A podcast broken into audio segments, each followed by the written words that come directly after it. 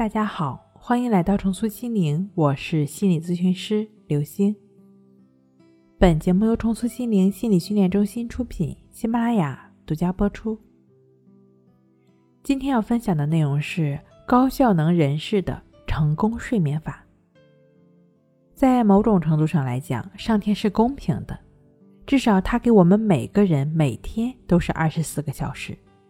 很多朋友为不能多挤出一点时间。不断压榨自己的睡眠，其实你大可不必。当你能够根据自己的情况找准适合自己的睡眠规律，在属于自己的睡眠规律内做点提高睡眠质量的事儿，你也许就成为高效能人士，能更有钱，也能更有闲。接下来呢，我会提供两种参照方法，注意是参照方法，你需要参照这个方法。根据自己的情况去调整，找到适合自己的那个节奏。第一，强制性，保证自己每天五小时的睡眠时间。你可以大概在五点五到六个小时之间把自己请上床。五小时可不是我信口开河，因为心理学家早就有研究表明，逐渐减少人类睡眠到五个小时。人们完全是可以正常工作学习的。当然，你不能一下子减到五个小时，你需要慢慢减少。比如，先减半小时，两周之后再减十五分钟，逐渐减少到大概自己五个小时左右每晚的时间即可。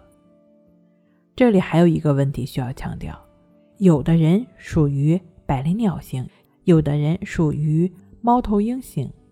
如果你早起后一天整体状态不错，那么你可以选择早睡，坚持自己的百灵鸟型的睡眠节律。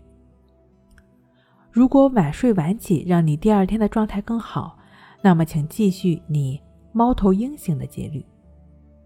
无论哪种类型，请务必保持自己在十一二点之前上床睡觉，这很重要。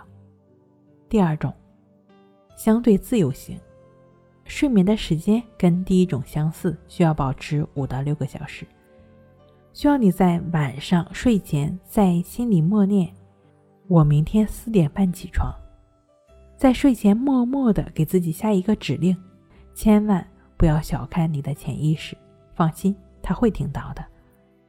当然，为了以防万一，你可以定一个比如比暗示时间稍微迟半个小时的闹钟。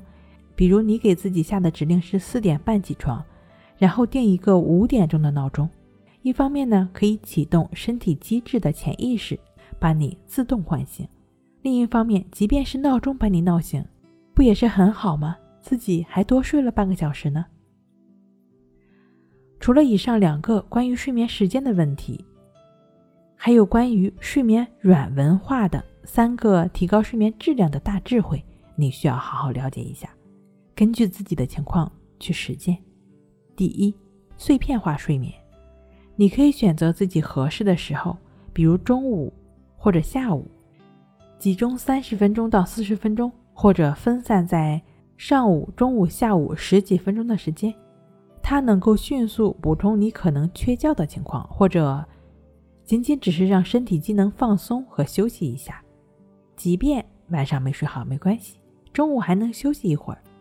不强求睡着，只要觉得自己有些疲劳，情况适合，闭目养神十分钟小憩也是很好的。